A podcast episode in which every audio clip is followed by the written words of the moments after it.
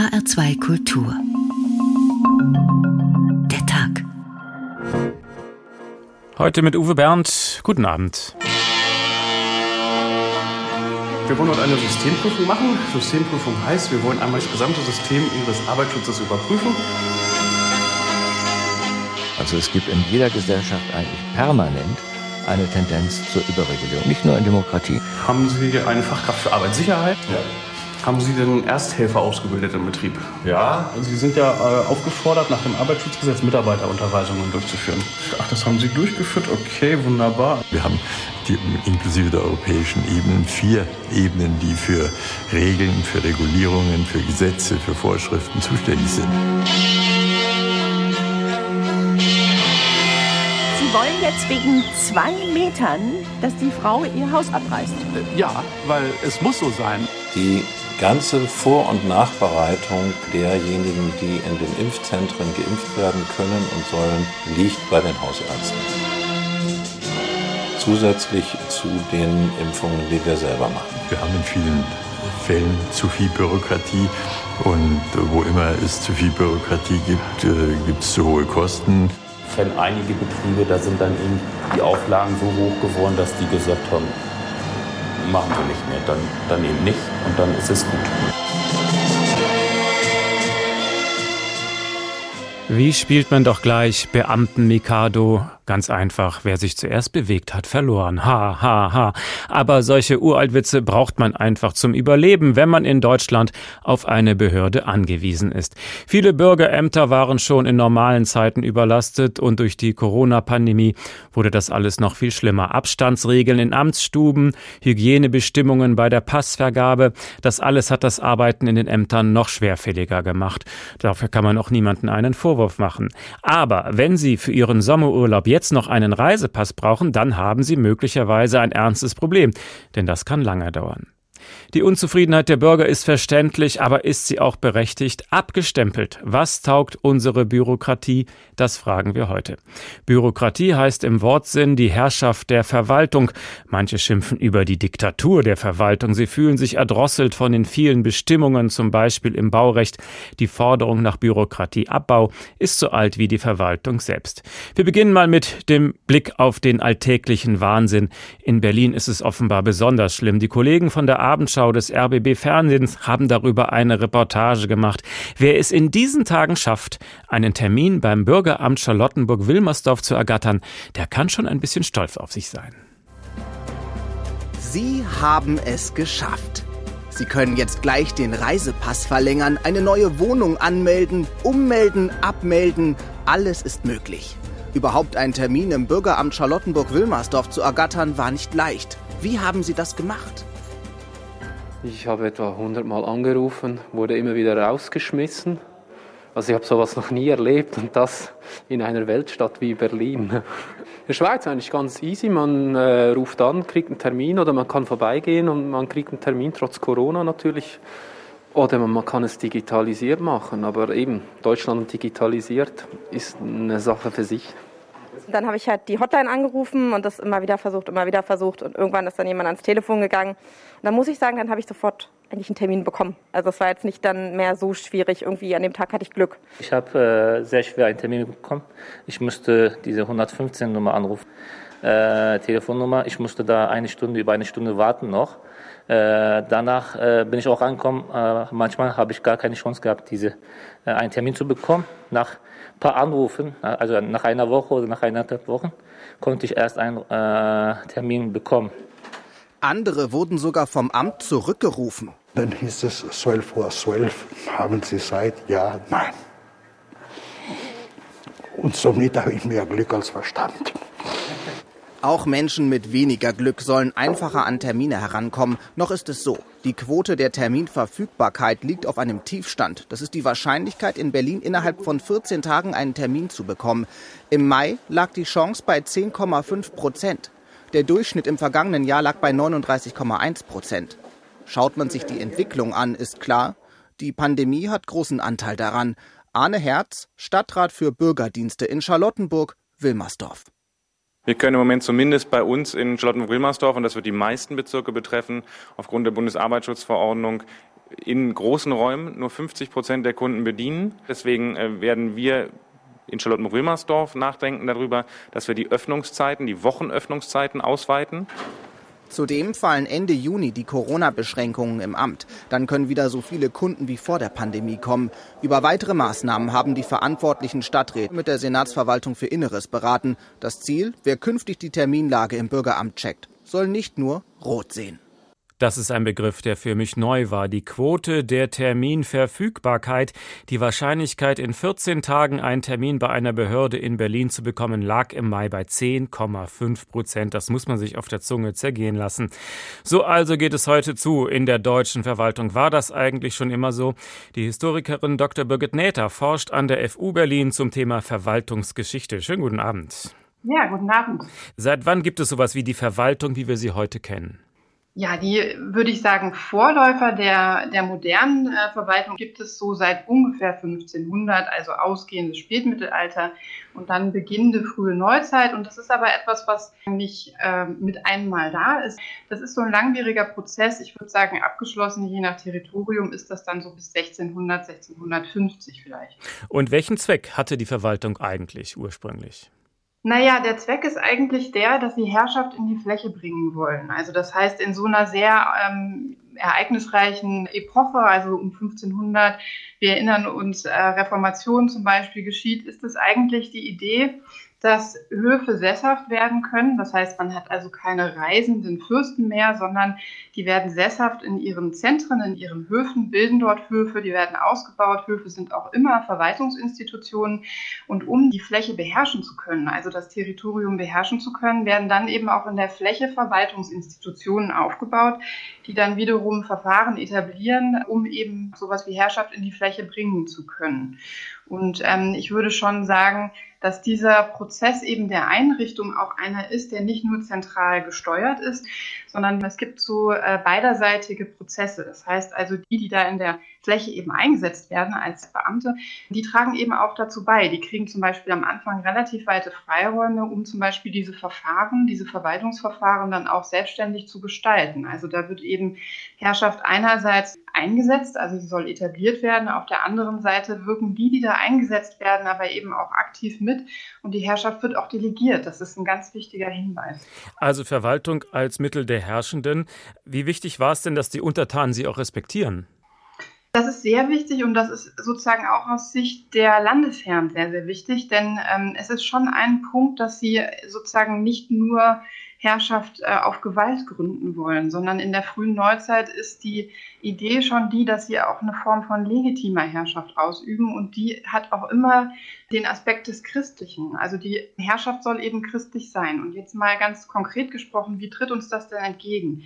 Wenn wir Verwaltungshistoriker unsere Arbeit machen wollen, gehen wir in die Archive und in den Archiven liegt uns dann dieses Verwaltungsschriftgut vor.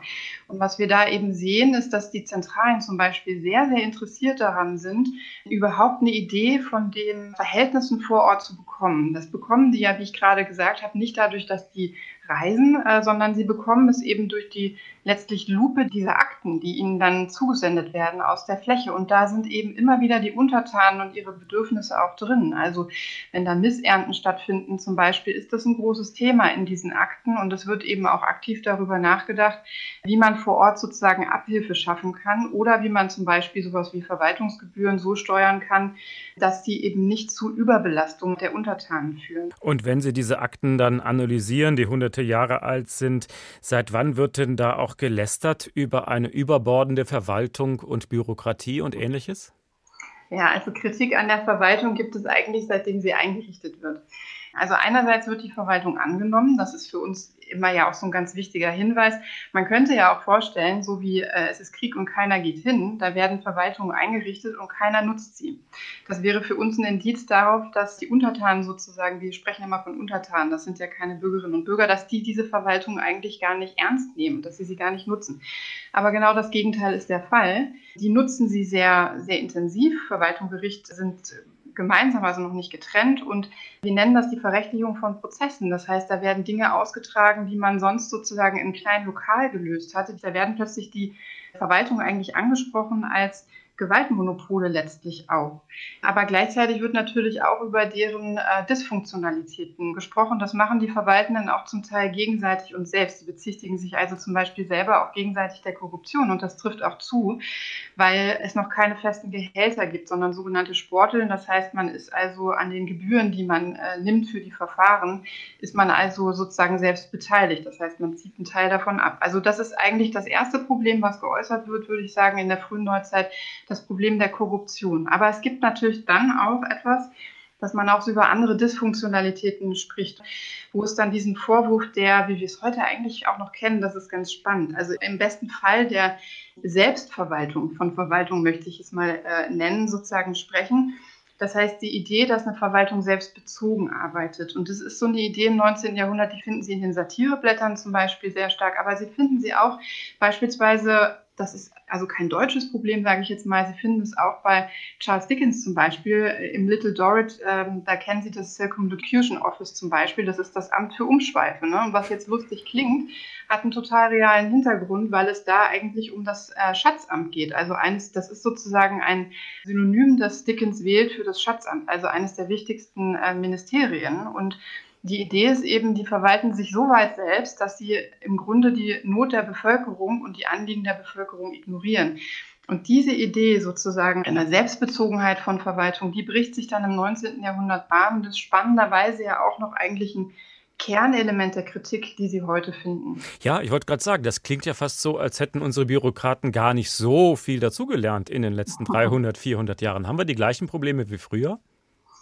Ja, das ist so eine Sache. Also ich würde sagen, ähm, demgegenüber kann man vielleicht mal sagen, mh, mm, Verwaltung ist ja kein Glasperlenspiel. Das war sie nicht, auch nicht in der frühen Neuzeit, nicht im 19. Jahrhundert und das ist sie sicherlich heute auch nicht. Und damit meine ich, dass am Ende von Verwaltungstätigkeit, am Ende des Verwaltungshandelns steht Herrschaft. Und so kann man natürlich immer sagen, also Verwaltungen ähm, sozusagen sind auch immer für Stabilität von Gemeinwesen oder auch von politischen ähm, Gebilden sozusagen zuständig. Ich bin ja so ein bisschen für die Grauzonen verantwortlich, also nicht für dieses Holzschnittartige, was sicherlich falsch ist. Also sind sie jetzt effizient oder sind sie es nicht? Es gibt da sehr viele Zwischentöne, würde ich sagen. Und ich glaube, was ein Teil des Problems ist, ist, dass man so eine kafkaeske Vorstellung eigentlich von Verwaltungshandeln hat. Also, dass man davon ausgeht, das ist wie ein Automat, in den man eine Münze wirft und unten kommt dann der volle Gegenwert einer Münze heraus, also das Kaugummi. Das Ding ist natürlich, dass Verwaltungen auch immer Prozesse sozusagen durchlaufen müssen oder Verfahren, Praktiken äh, anwenden müssen, die darauf ausgerichtet sind, erstmal das Verwaltungshandeln selbst zu stabilisieren. Und damit bekommen sie dann nicht das volle Kaugummi, sondern da fehlt dann am Kaugummi vielleicht eine Ecke. Es gibt aber so einen Grenzbereich, würde ich sagen, wo das Ganze dann kippt. Zum Beispiel würde ich sagen, es gibt ja diesen modernen Anspruch, der jetzt historisch sicherlich noch nicht in der Form dann da war, also in der frühen Neuzeit, der Grenzbereich ist der, dass dieser Aspekt des Verwaltungshandelns, also der auf nur Erhalt, Selbsterhalt sozusagen ausgerichtet ist, dass dieser Aspekt natürlich nicht überhand nehmen darf. Das ist unser heutiger, unser moderner Anspruch. Das heißt, dass der Einsatz von Mitteln, also diese Münze, die ich in den Automaten werfe, die muss in irgendeiner Form in einem vernünftigen, man könnte auch sagen, in einem rationalen Verhältnis zu dem stehen, was unten dabei rauskommt. Und wenn dieses Verhältnis kippt, dann ist es sozusagen etwas, was nicht nur situativ, sondern womöglich auch in der Breite der Gesellschaft als Problem wahrgenommen wird. Das war Dr. Birgit Näther. Sie forscht an der FU Berlin zum Thema Verwaltungsgeschichte. Vielen Dank. Und gerade fiel schon das Wort Kafkaest. Also nehmen wir uns doch einfach mal Zeit für Franz Kafka. Sein Roman Der Prozess, den kann man durchaus auch als eine Satire der modernen Bürokratie verstehen. Herr K. muss vor Gericht erscheinen und darauf bereitet er sich vor. Noch war er frei. Erlauben Sie, sagte er und ging eilig zwischen den Wächtern durch in sein Zimmer. Er scheint vernünftig zu sein, hörte er hinter sich sagen. In seinem Zimmer riss er gleich die Schubladen des Schreibtisches auf. Es lag dort alles in großer Ordnung, aber gerade die Legitimationspapiere, die er suchte, konnte er in der Aufregung nicht gleich finden. Schließlich fand er seine Radfahrerlegitimation und wollte schon mit ihr zu den Wächtern gehen, dann aber schien ihm das Papier zu geringfügig und er suchte weiter, bis er den Geburtsschein fand. Als er wieder in das Nebenzimmer zurückkam, öffnete sich gerade die gegenüberliegende Tür und Frau Grubach wollte dort eintreten. Man sah sie nur einen Augenblick, denn kaum hatte sie K. erkannt, als sie offenbar verlegen wurde, um Verzeihung bat, verschwand und äußerst vorsichtig die Tür schloss. Kommen Sie doch herein, hatte Karl gerade noch sagen können. Nun aber stand er mit seinen Papieren in der Mitte des Zimmers, sah noch auf die Tür hin, die sich nicht wieder öffnete, und wurde erst durch einen Anruf der Wächter aufgeschreckt, die bei dem Tischchen am offenen Fenster saßen und, wie K. jetzt erkannte, sein Frühstück verzehrten. HR2 Kultur, der Tag abgestempelt. Was taugt unsere Bürokratie? Jeder Bauherr dürfte sich genau diese Frage schon gestellt haben. Selbst wer nur eine kleine Hütte in seinen eigenen Garten stellen will, kann sich leicht im Gestrüpp der Paragraphen verheddern. Ein Problem, das es nicht nur in Deutschland gibt, aber bei uns ist es offenbar besonders ausgeprägt. Zum Beispiel, wenn es um das Thema Brandschutz geht. Das zeigt uns Markus Schwandner. In Deutschland muss mittlerweile jedes neue Gebäude wie ein Theater, eine Schule oder ein Kindergarten über einen zweiten, unabhängigen Rettungsweg verfügen. In der Regel ein zweites Treppenhaus. Gibt es das nicht, muss nachträglich eine Außentreppe an das Gebäude gesetzt werden. Außerdem müssen Mitarbeiter von Schulen, Verwaltungen, Firmen und Kindergärten regelmäßig geschult werden. Manchmal geht der Brandschutz sogar so weit, dass er dringend benötigten Wohnungsbau verhindert. Das bemängelt Michael Vogtländer, Immobilienexperte des arbeitgebernahen Instituts der deutschen Wirtschaft in Köln. Der Brandschutz ist zum Beispiel auch ein wesentliches Hindernis oftmals für Dachgeschossausbau. Da ist es auch oftmals so, dass die Feuerwehr dann sehr hohe Anforderungen noch stellt, die es dann letztlich unmöglich machen oder nicht mehr äh, wirtschaftlich machen, die Dachgeschosse auszubauen. Auch da muss man überlegen, was ist da sinnvoll, was ist angemessen. Es geht zum Beispiel um zusätzliche Feuerschutztreppen. Die sind oftmals sehr aufwendig. Gerade wenn wir im Bestand bauen, ist es kaum möglich, die dann noch umzusetzen. Und da müsste man eben überlegen, ist das tatsächlich notwendig oder können wir es hier nicht anderweitig lösen, dass wir trotzdem diese zusätzlichen Wohnungen auch möglich machen.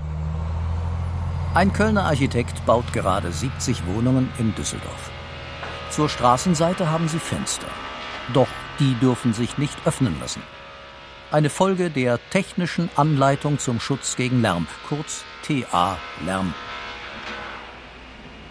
Auf der gegenüberliegenden Straßenseite gibt es nämlich ein Fastfood-Restaurant mit Nachtbetrieb und das verursacht Gewerbelärm nach Absatz 3.2 der TA-Lärm.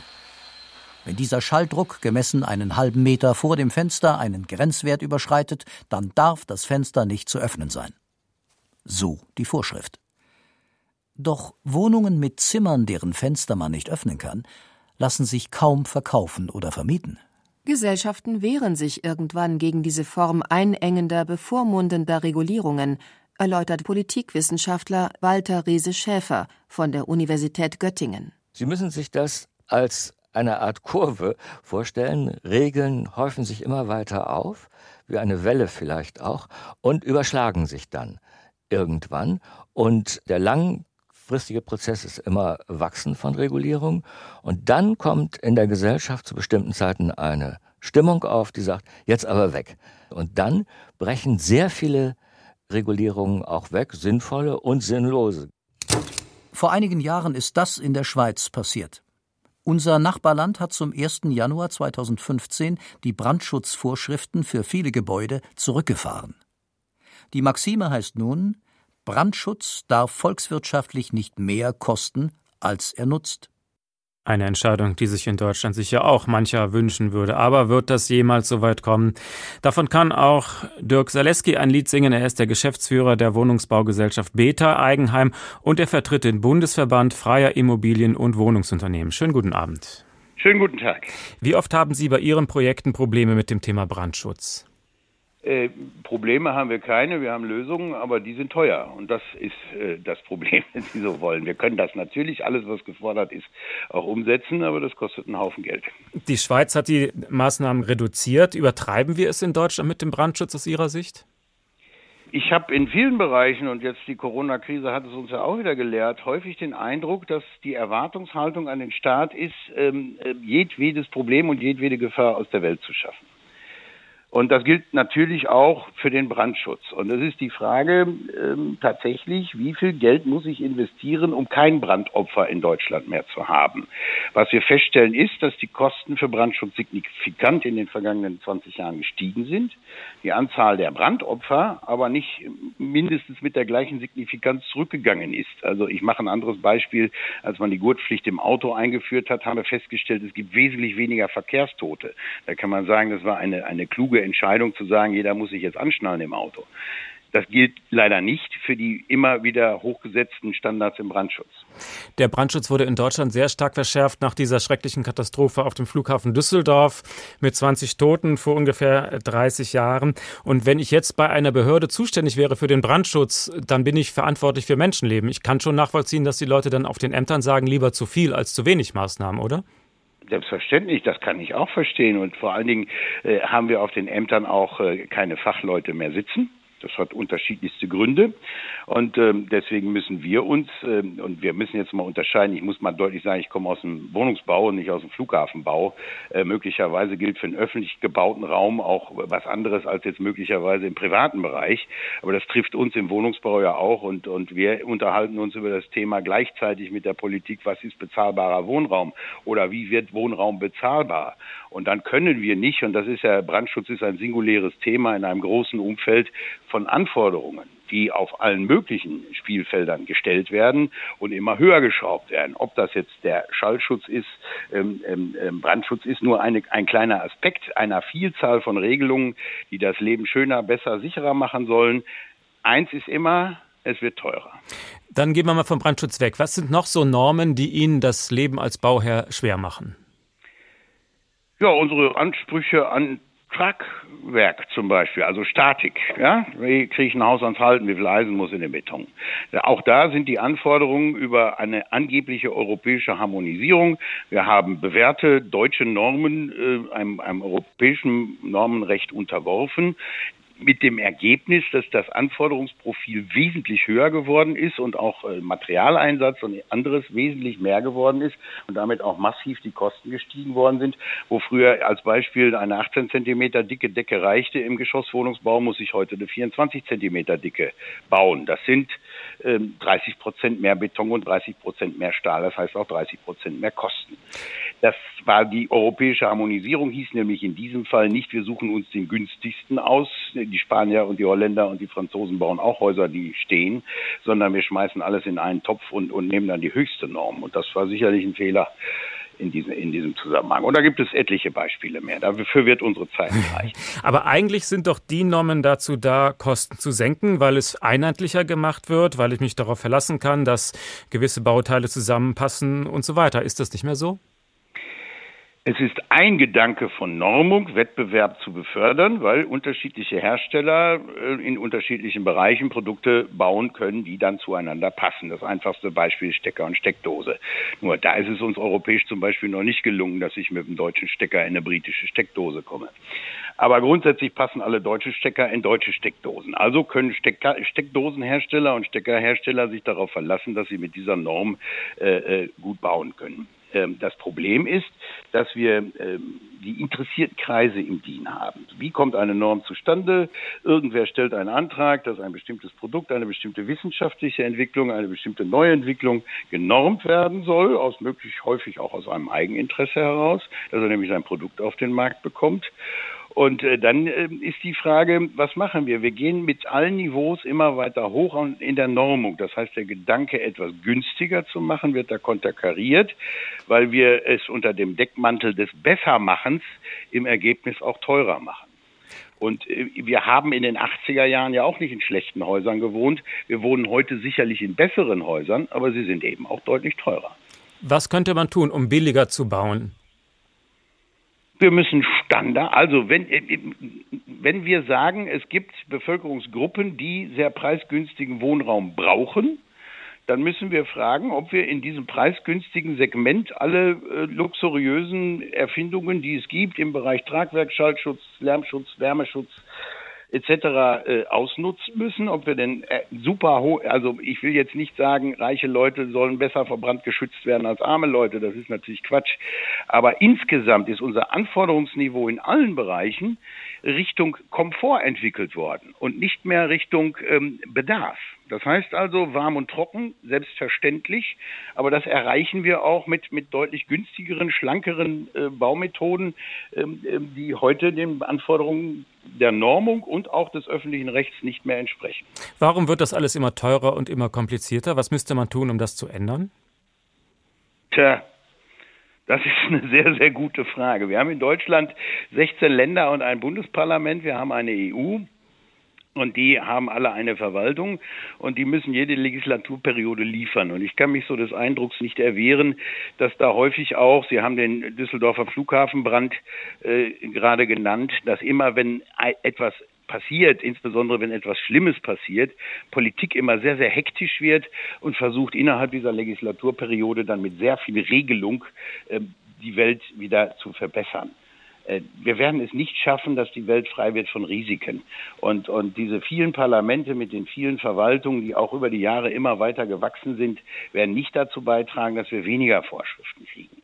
Eigentlich müsste man jedes neue Gesetz mit, einer, mit einem Verfallsdatum ausstatten und sagen, in fünf Jahren gucken wir uns mal an, was dabei rausgekommen ist, was es gekostet hat.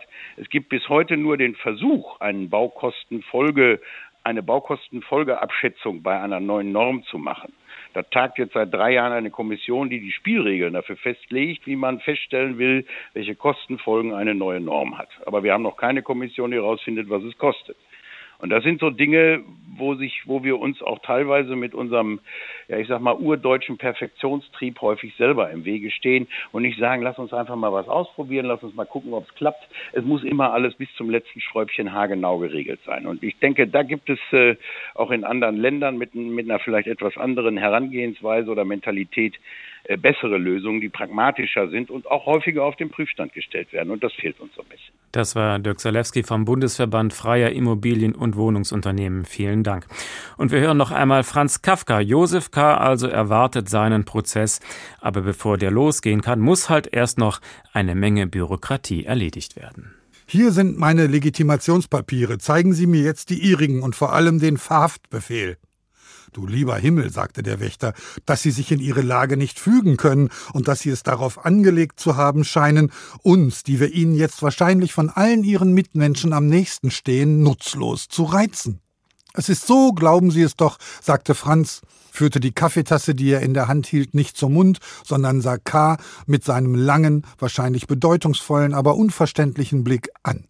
K. ließ sich, ohne es zu wollen, in ein Zwiegespräch der Blicke mit Franz ein, schlug dann aber doch auf seine Papiere und sagte, hier sind meine Legitimationspapiere. Was kümmern uns denn die? rief nun schon der große Wächter. Sie führen sich ärger auf als ein Kind. Was wollen Sie denn? Wollen Sie Ihren großen verfluchten Prozess dadurch zu einem raschen Ende bringen, dass Sie mit uns, den Wächtern, über Legitimation und Verhaftbefehl diskutieren?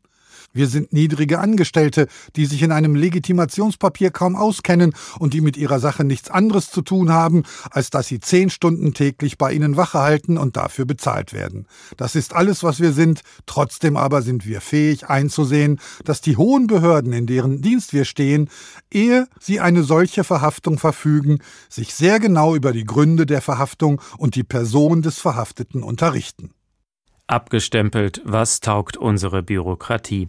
Diese Frage haben sich während der Corona-Pandemie zum Beispiel auch viele Kleinunternehmer gestellt, die mehr als ein halbes Jahr warten mussten, bis dann endlich mal die Novemberhilfe ausgezahlt wurde, oder Händler, die sich in ihrer Verzweiflung bemüht haben, ihre Kundschaft im Internet zu finden, und als der Online-Laden endlich halbwegs lief, bekamen sie dann plötzlich Post vom Amt. Adrian Maskatsche mit einem Beispiel. Im Geschäft von Bettina Olmo in Bad Nauheim hängen bunte Kleider neben schicken Blusen. Endlich darf die Einzelhändlerin ihren Laden wieder aufmachen. Während der vergangenen Monate muss sie heftig kämpfen. Um während des Lockdowns ein bisschen Geld in die Kasse zu bekommen, baut Olmo sich einen Online-Shop auf. Das Geschäft im Internet läuft soweit gut, dann bekommt die Einzelhändlerin Post von der Behörde. Das war an einem Freitagabend, äh, kurz vorm Wochenende und ich mache den Briefkasten auf, sehe nur Behörde. Mein, momentan hat man ja viele so reizende Briefe im Briefkasten und habe nur gedacht, was das denn? Eichamt auch noch nie gehört. Auf fünf Seiten zeigt die Behörde ihr Fehler auf. Mehrere Produkte im Online-Shop, die nicht ganz exakt gekennzeichnet sind. Am Ende der Hinweis, die Ordnungswidrigkeit kann mit einer Geldbuße bis zu 10.000 Euro geahndet werden. Für Olmo ein Schock. Da waren wir einfach fix und fertig, haben gesagt, das kann doch nicht wahr sein. Wir haben nichts verbrochen, wir haben keinen betrogen, wir wollten einfach nur unseren Kunden den Service bieten, dass sie auch im Online-Shop schauen können, was wir haben. In der aktuellen Situation habe sie sich damit überfordert gefühlt, sagt die Einzelhändlerin. Dafür hat Holger Dickert von der Hessischen Eichdirektion Verständnis. Gerade für die kleineren Läden sei es schwer, alle Regeln im Blick zu haben.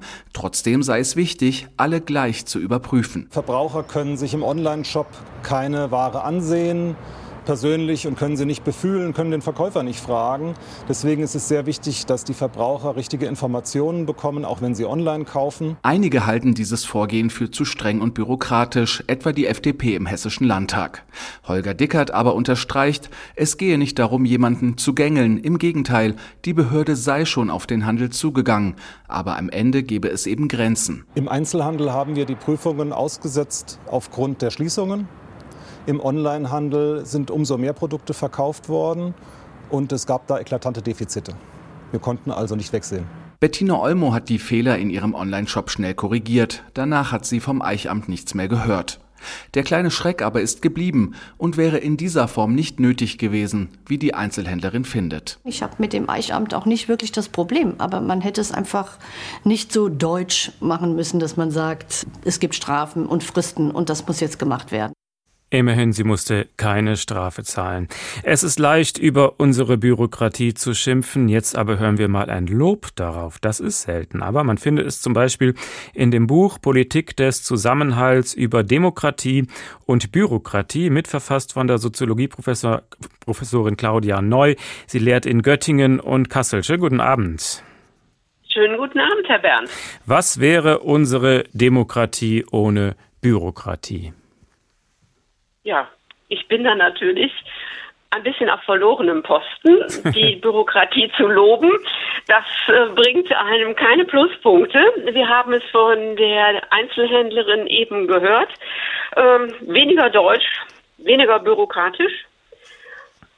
Dann würde es aber, was ist denn dann die Alternative? Mhm. Dass wir nicht mehr nachschauen und damit auch nicht die gleichen Rechte für alle und die gleichen Pflichten natürlich auch für alle gelten.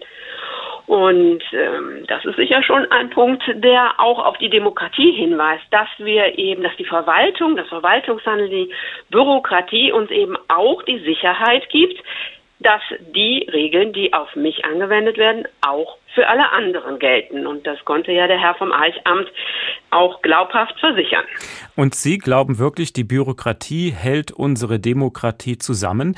Wie macht sie das?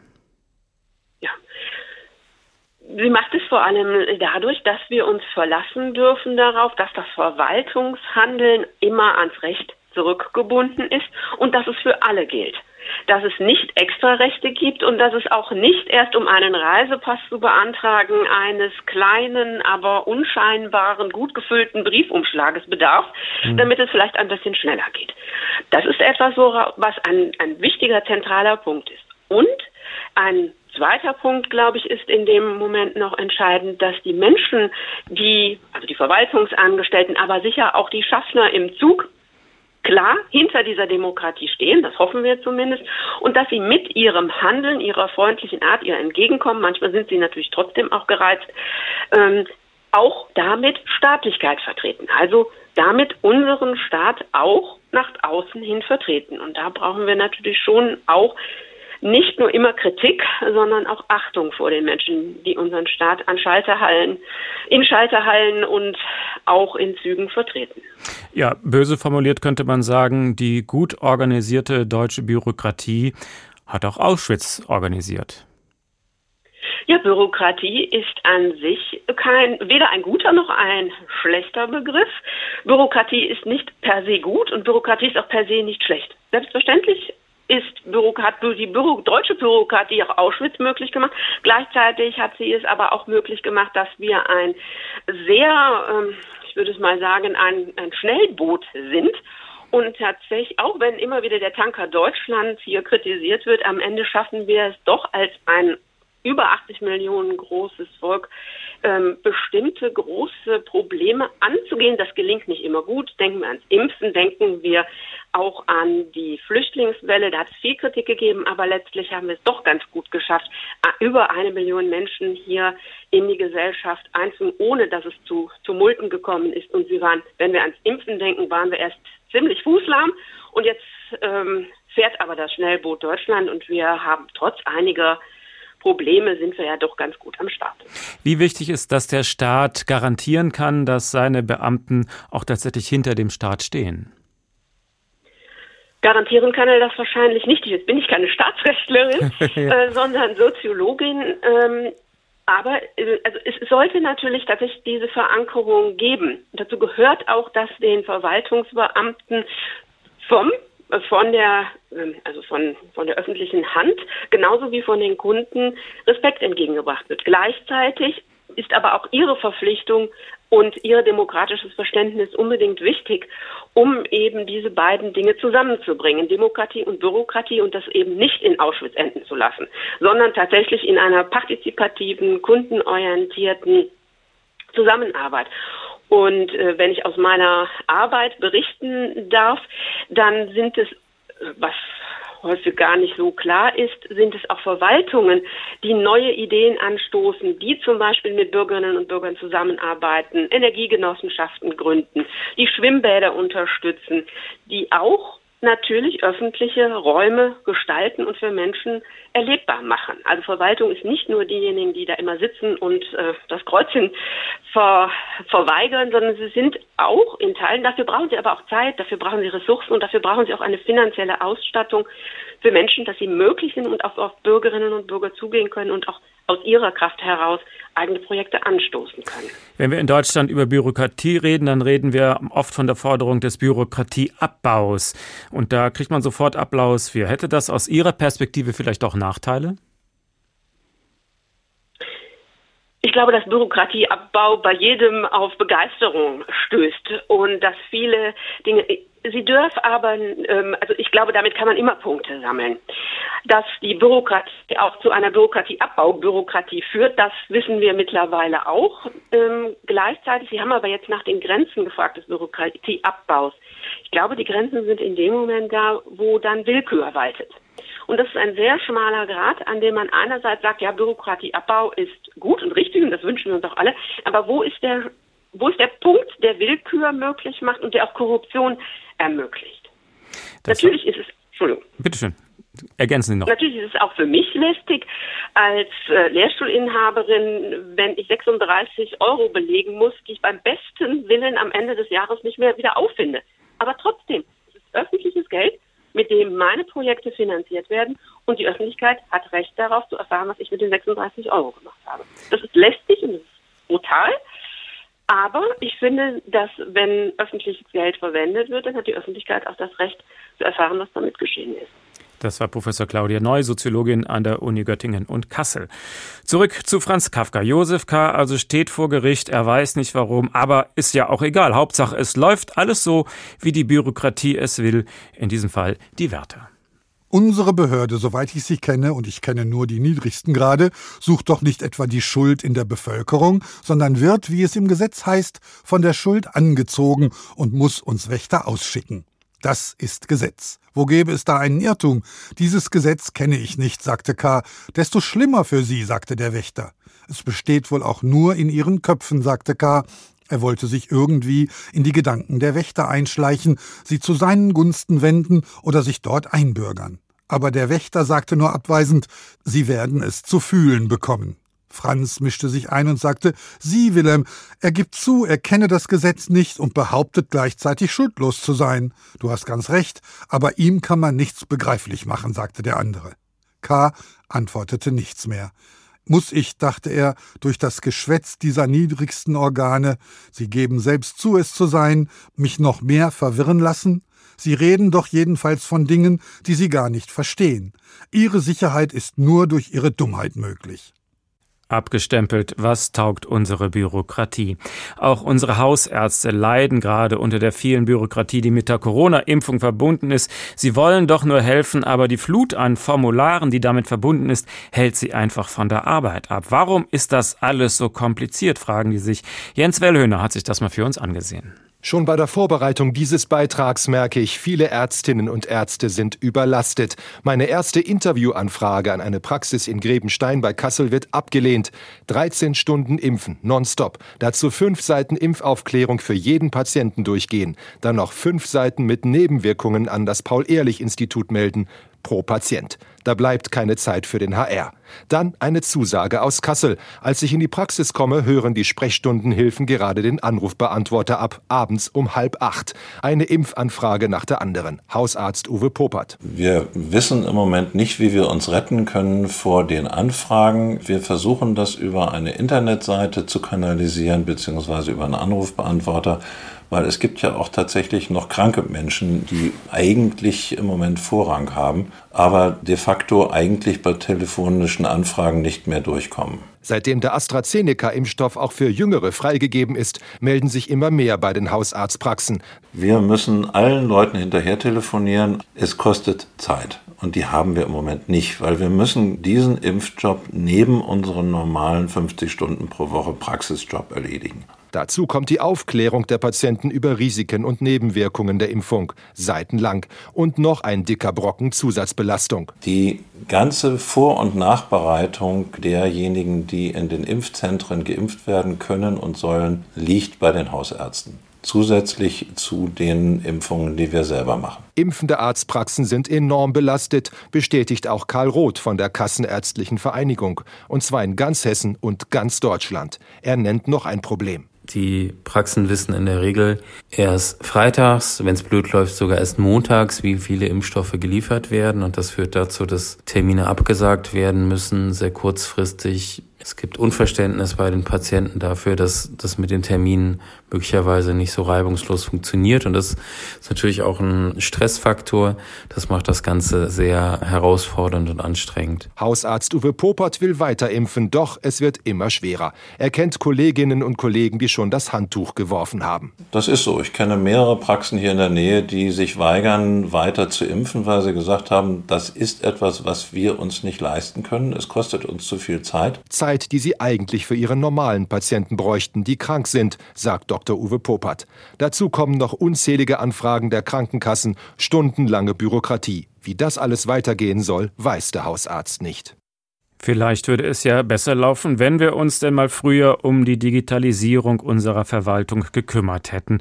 Und damit sind wir beim Schlüsselbegriff dieser Frage. Die Digitalisierung wird ja geradezu als Allheilmittel für unsere Verwaltung dargestellt. Danach wird dann alles gut. Spezialist für dieses Thema ist Tino Schupan, Professor an der Hochschule der Bundesagentur für Arbeit in Schwerin. Schönen guten Abend. Guten Abend.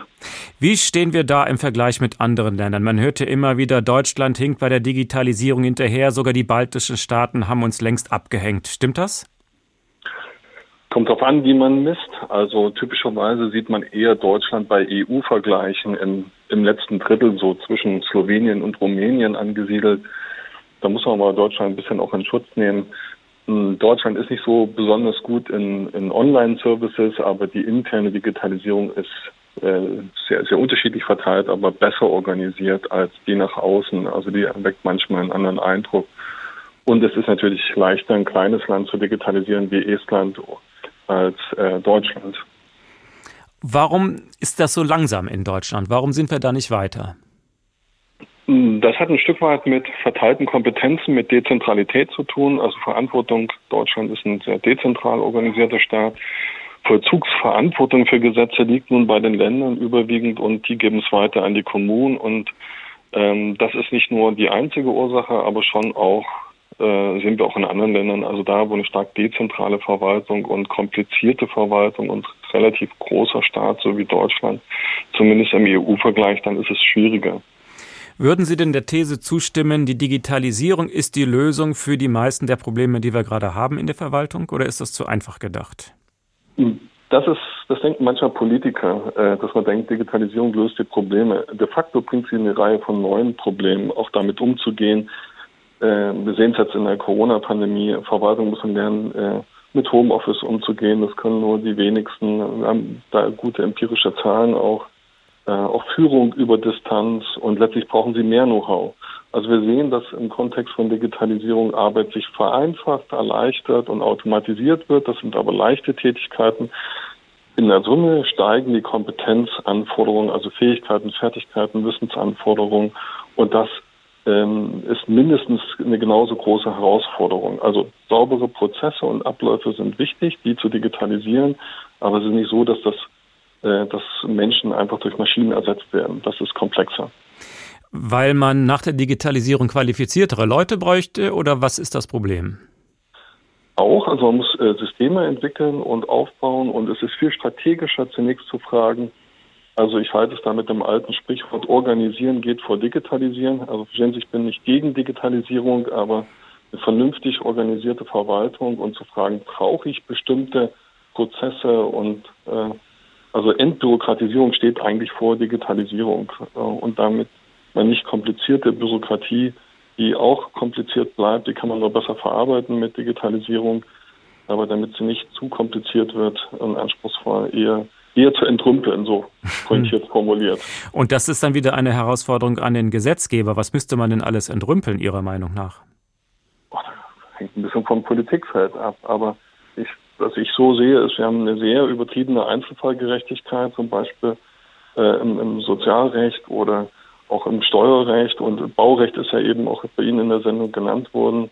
Ähm, das führt dann eigentlich eher zur neuen Ungerechtigkeit, weil nur jemand sein Recht wahrnehmen kann, wenn er sich sehr gut auskennt oder sich äh, bezahlte Hilfe nimmt, also von Steuerbüros und Architekten und so weiter und so fort. Also da würde ich ansetzen, bevor man kompliziertes äh, digitalisiert, auch die internen Verfahren und Prozesse.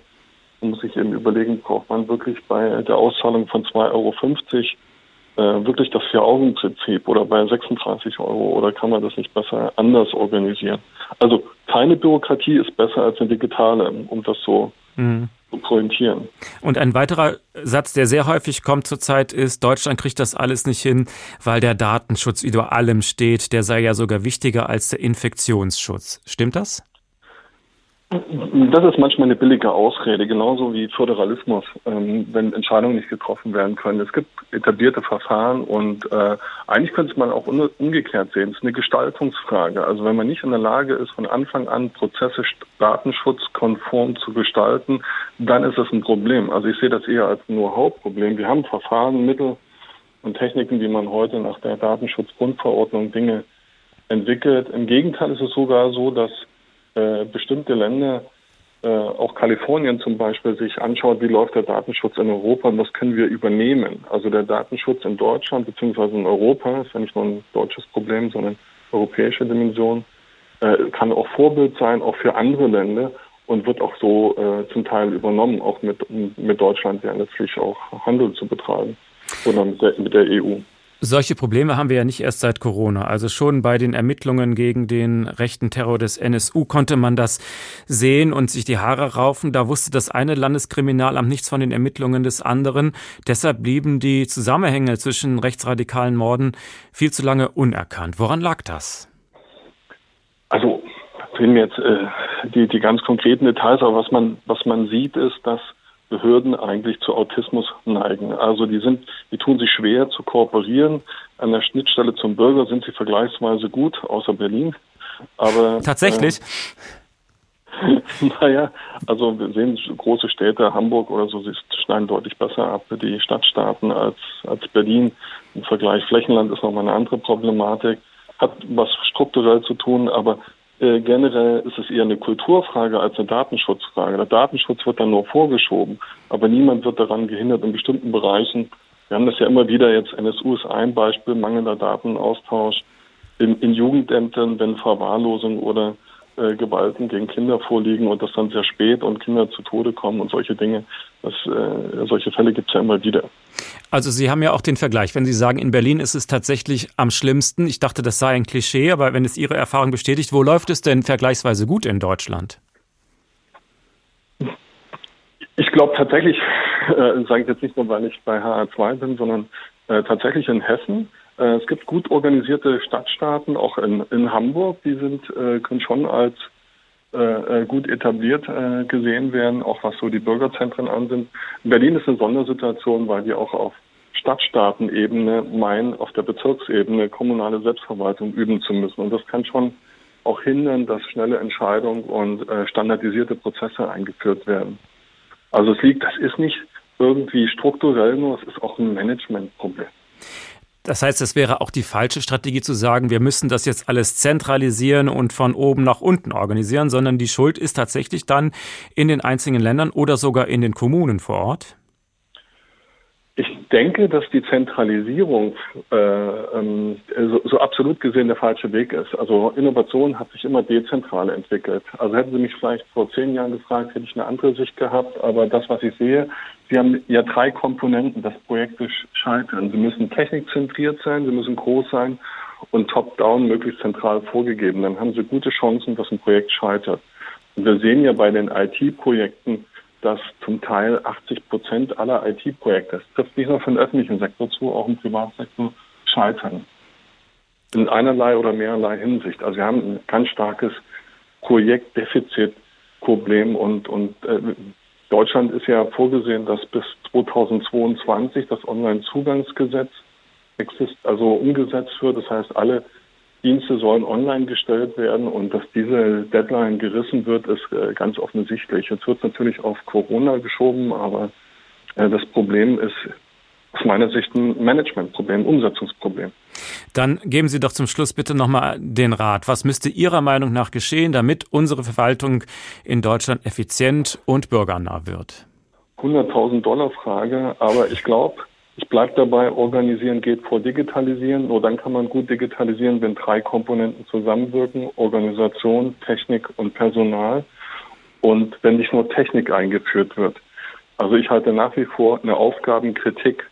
Also sozusagen müssen Aufgaben überhaupt erledigt werden durch den Staat? Wenn ja, welche? Und dann die Frage, wie? Und da kann man schon mehr standardisieren. Ich denke so an Sachen im Meldewesen, also einfache, wiederkehrende Bürgerdienste, wenn man die schon mal super abwickelt, da muss man auch nicht allzu sehr kommunale Selbstverwaltung praktizieren. So haben wir kurz vor 19 Uhr sogar die 100.000 Dollar Frage noch geklärt. Das war Professor Tine Schuppan von der Hochschule der Bundesagentur für Arbeit in Schwerin. Vielen Dank.